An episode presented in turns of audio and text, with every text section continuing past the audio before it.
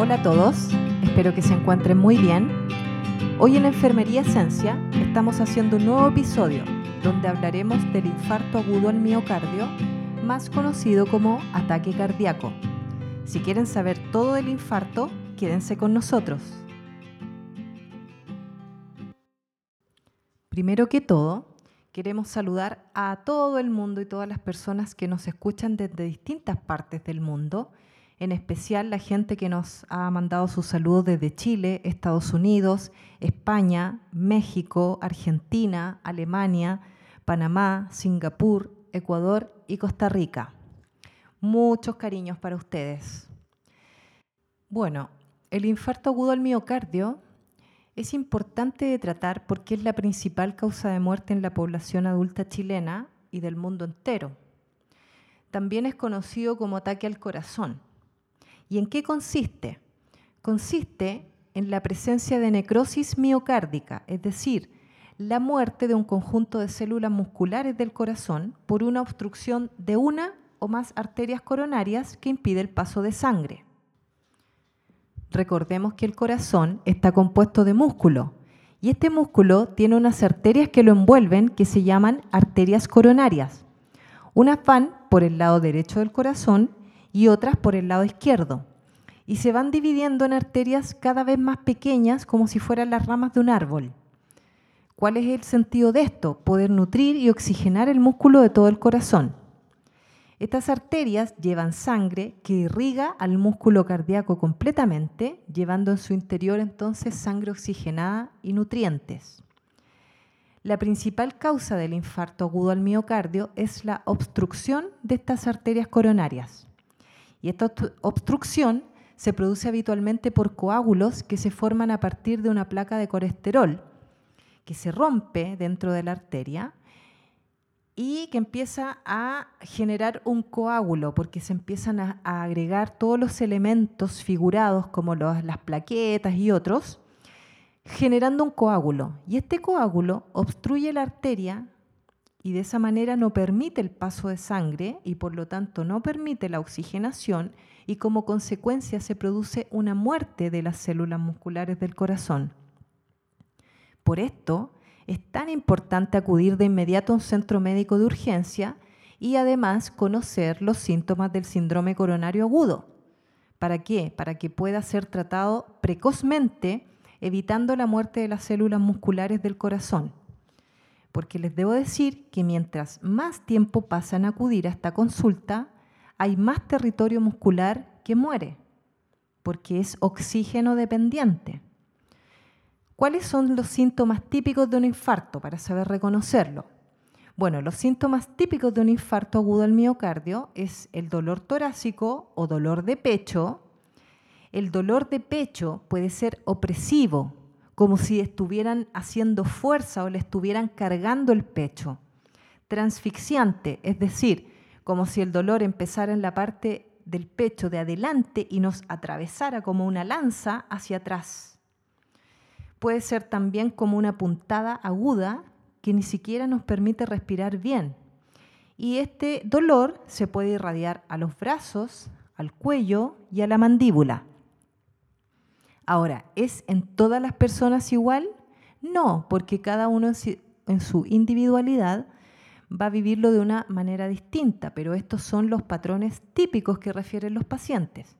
En pacientes diabéticos, por ejemplo, que tienen alterada la sensibilidad al dolor por una neuropatía diabética, muchas veces se presenta con menos dolor o como un dolor difuso, como un ardor, que incluso muchas veces se confunde con una gastritis. Lo más característico que refieren los pacientes, e, eso sí, y que en los cuales concuerdan todos, los pacientes que han sufrido un infarto agudo, es en la sensación de muerte inminente. Es decir, independientemente del tipo de dolor y cómo se manifieste, todos coinciden en que pensaron que se iban a morir. Ahora, ¿qué pasa con esta persona una vez que acude al servicio de urgencia?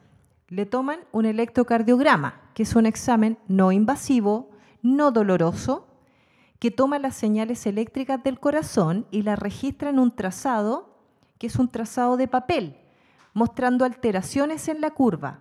siendo capaz de señalar o de orientar en qué parte del corazón se encuentra el problema. Junto con el electrocardiograma le van a tomar una muestra de sangre para ver los marcadores biológicos, o sea, las enzimas cardíacas, CK total, CKMB y además la troponina.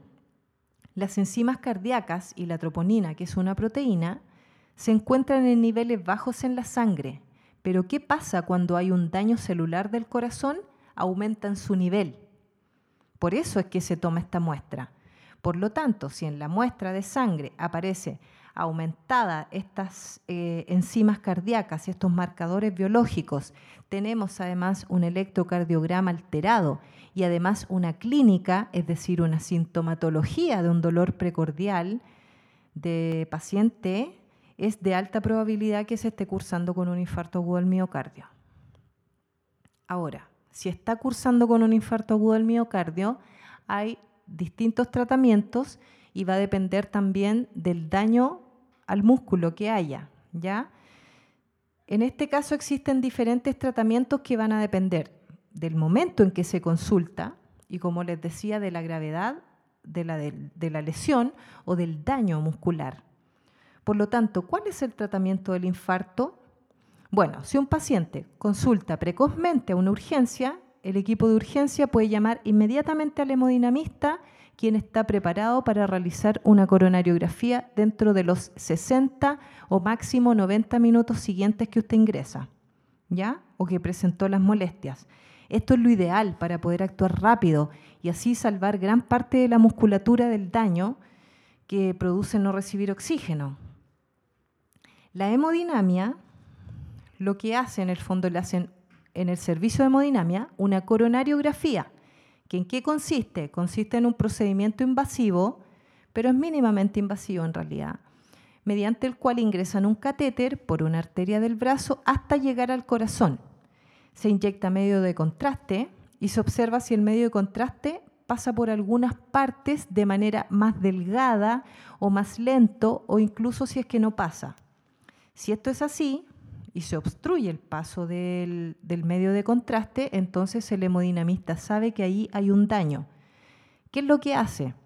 Bueno, él ingresa, puede aspirar los coágulos de ese trombo que está produciendo la obstrucción de la arteria, puede intentar abrir la arteria con un balón y además puede dejar puesta una malla que luego chung, se infla dejando nuevamente abierta la arteria, que esta malla se llama stent.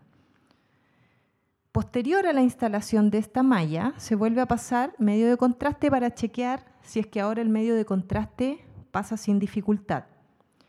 De esa manera se logra que llegue la sangre oxigenada a esa parte muscular del corazón. Posteriormente y en general al día siguiente le van a realizar un ecocardiograma, que es una ecografía del corazón. Es un procedimiento que no es invasivo, no es doloroso, se coloca un gel conductor en el pecho y observan mediante un ecógrafo para ver si hay problemas de movilidad muscular. Es decir, se puede apreciar aquinesia, que son segmentos donde el músculo cardíaco no se mueve nada, ya por el daño o la injuria de haberle faltado oxígeno, ¿cierto? O puede haber disquinesia, que en el fondo en el músculo se mueve, pero un poco torpe, lento, y posteriormente con rehabilitación cardíaca, manejo médico, se puede volver a chequear en un tiempo posterior, ¿cierto? Nuevamente un ecocardiograma para ver si es que esas partes disquinéticas o que estaban un poco torpes ya se mueven con mayor normalidad. Sin embargo, seguramente van a haber algunas otras partes en que van a estar el tejido muerto. Por eso les insisto que es tremendamente relevante conocer los síntomas y consultar. Siempre es mejor consultar de más que de menos, sobre todo cuando se trata de las patologías cardíacas. Ahora, cuando en la coronariografía hay una arteria lesionada, se le hace este procedimiento que les mencionaba y ahí se pasa a llamar angioplastía, por si alguno de ustedes alguna vez tuvieron algún procedimiento de este tipo y dicen, ¿eso será lo mismo que me hicieron a mí? Sí, se llama coronariografía cuando uno va a mirar las arterias con el medio de contraste y se llama angioplastía cuando se hizo una resolución en esa coronariografía. ¿Ya? Ahora, eh, cuando hay más de una arteria lesionada o está el tronco de donde nacen las arterias lesionadas o hay una patología difusa, también podemos entrar a otra categoría que es la cirugía cardíaca, otro tipo de resolución, ¿ya? Entonces, en la cirugía cardíaca ya no está el hemodinomista, ¿cierto? Está el cardiocirujano. ¿Y en qué consiste la cirugía cardíaca? El cardiocirujano hace una cirugía a corazón abierto, ¿ya? Saca un trozo de arteria generalmente del brazo o un trozo de vena de la pierna, generalmente la vena safena, que es una ah, vena de la pierna, corta este pedazo y lo instala donde estaba el pedazo dañado de arteria, es decir, lo repone. Y lo une mediante puntos. Esto se llama bypass coronario o puente coronario. Puede haber bypass coronario simple, doble o triple, dependiendo de las lesiones que hayan en el corazón. También es probable que exista una enfermedad aterosclerótica en el tronco desde el cual nacen todas estas ramas, lo que también se puede reparar en la cirugía cardíaca. Y para no generar confusión, simplemente les voy a mencionar que a veces, junto con el bypass coronario, se deben cambiar las válvulas del corazón, la válvula mitral, la válvula órtica, a veces ambas, ¿ya? Y esto se repara también dentro de la misma cirugía. Como les mencionaba, esta cirugía cardíaca es una cirugía a pecho abierto, es con anestesia general. El corazón debe ser detenido para poder manipularlo. Se imaginarán que sería muy difícil para el cardiocirujano estar operando si es que el corazón está latiendo, por lo tanto el corazón se detiene. De esa manera, ellos durante la cirugía y mediante una máquina que es manejada por el anestesista y el perfusionista, van haciendo circular la sangre en un circuito externo a él, externo al corazón. Y una vez terminada la cirugía cardíaca, se pone en marcha nuevamente el corazón, se junta el esternón, porque para acceder a la cirugía pecho abierto tienen que cortar el hueso que todos tenemos acá en el pecho, que es un hueso duro que se llama esternón, se corta y se abre para poder acceder directamente al corazón. Entonces, una vez terminada la cirugía cardíaca, vuelven a juntarlo y lo unen mediante unos alambres. Queda seguramente el paciente con algunos drenajes porque va a ir saliendo sangre, ¿cierto? De esta cirugía probablemente eh, salga sangre hacia la cavidad cardíaca y eso no es normal. Nosotros debiéramos retirar esa sangre, no dejar esa sangre contenida ahí en el tórax. Por eso va a quedar con algunos drenajes. Y en los días posteriores lo van a sacar de la ventilación mecánica, probablemente a las seis horas le saquen la ventilación mecánica, no más allá de eso Después lo van a hacer caminar, lo van a hacer primero sentarse, van a sacar los drenajes de a poco hasta que haya una rehabilitación cardíaca. ¿Ya? Ahora, este paciente, como les digo posteriormente, es rehabilitado, pero se hace mediante un programa de rehabilitación cardiovascular. No es que la persona salga operada y pueda correr los 10K después. No, tiene que haber una recuperación paulatina. Sin embargo, además de esto, hay un grupo de pacientes, sobre todo los de mayor edad, que muchas veces llegan con un cuadro coronario de infarto agudo al miocardio, son hospitalizados, pero al realizar la coronariografía se dan cuenta que las estructuras ya están dañadas de manera difusa, lo cual no hace posible ni la angioplastía ni la cirugía cardíaca, debiendo manejarse solamente médicamente es decir, mediante medicamentos.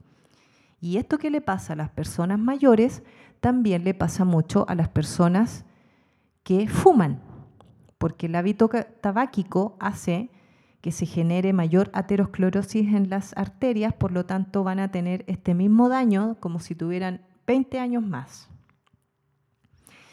Así que para terminar, simplemente me gustaría señalarles que bueno, que las sociedades de cardiología han clasificado el infarto agudo del miocardio en cinco tipos. Eso es lo último, ¿ya?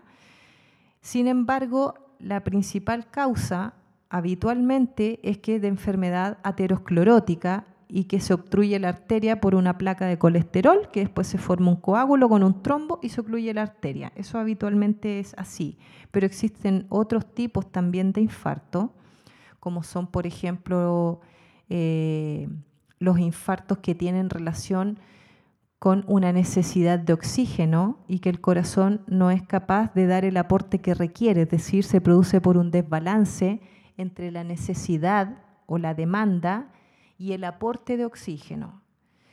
Eso quiere decir, mm, por ejemplo, una persona que no realiza actividad física habitualmente y un amigo le dice, oye, vamos a trotar y corren tres kilómetros y, su corazón no está habituado, puede hacer un infarto porque su corazón no va a ser capaz de responder a la demanda de oxígeno que le está pidiendo el cuerpo en ese momento. También puede pasar eh, con los cuadros sépticos, es decir, con las infecciones graves, o con la anemia, con anemias muy severas, con personas que estén muy anémicas o que estén con un sangramiento digestivo tan extremo que su hematocrito baje. ¿Y por, por qué lo digo? Porque los glóbulos rojos de la sangre son los encargados de transportar el oxígeno. Por lo tanto, en la anemia hay pocos glóbulos rojos, es decir, hay muy pocos glóbulos circulando para poder llevar este oxígeno. También está la muerte súbita y además que son esas muertes que, dicen, no, la persona se cayó desplomada y murió. O sea, esas personas, habitualmente este tipo de infarto no es posible tratarlo en la calle, por más que le hagan maniobras, lo más probable es que requiera inmediatamente una desfibrilación o una ambulancia de emergencia y ser tratado en un hospital, ¿ya? Y eso se llaman muertes súbitas. Y también se producen infartos relacionados con los procedimientos que acabo de mencionar, que es la coronariografía, o sea, las angioplastías y las cirugías cardíacas. Y ahí están los cinco tipos de infarto. Pero en realidad esto es solamente para que ustedes sepan que, que el infarto no es como de una sola presentación o de una sola manifestación, sino que ya se conoce que hay múltiples manifestaciones y ya tienen clasificadas cinco. Por eso es sumamente relevante que em, en el fondo, en su individualidad, cada uno se conozca, conozca su cuerpo, conozca los tipos de dolor que tiene habitualmente y sepa reconocer cuando un dolor al pecho es angustia o cuando un dolor al pecho es distinto y podría ser algo cardíaco. Es importante tener esta relación con el cuerpo, con, nuestro estado de salud, ¿ya? No, no solamente ponernos atención en el cuerpo cuando estamos enfermos, es importante poner atención a nuestro cuerpo cuando está sano, porque de esa manera yo puedo reconocer cuando hay una diferencia y cuando algo no anda bien. Es relevante entonces eh, además conocer todas las medidas de autocuidado que ya las hemos mencionado, por ejemplo, en los podcasts anteriores, pero las voy a volver a decir porque son muy relevantes. No al tabaco, no al cigarrillo, realmente es un hábito que lleva no necesariamente al infarto, pero sí, sí muchas veces al infarto y también a otras patologías de origen cardiovascular que van a desencadenar tarde o temprano un infarto, ¿ya? la obesidad también, evitar el consumo excesivo de grasas y, como les decía, conocer su propio cuerpo y atender a los dolores que le manifiesta.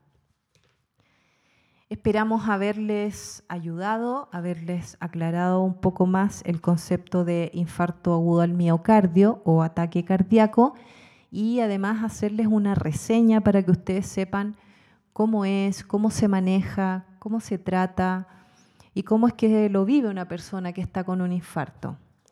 Un saludo, que estén bien, muchas gracias y cuídense. Un abrazo grande. Y no olviden suscribirse y seguirnos en nuestras redes sociales. Estamos en Facebook como Enfermería Esencia y en Instagram como Esencia-capacitaciones. Ahí encontrarán mayor información respecto a todo lo relativo con salud y lo que hemos conversado también de enfermedades cardiovasculares.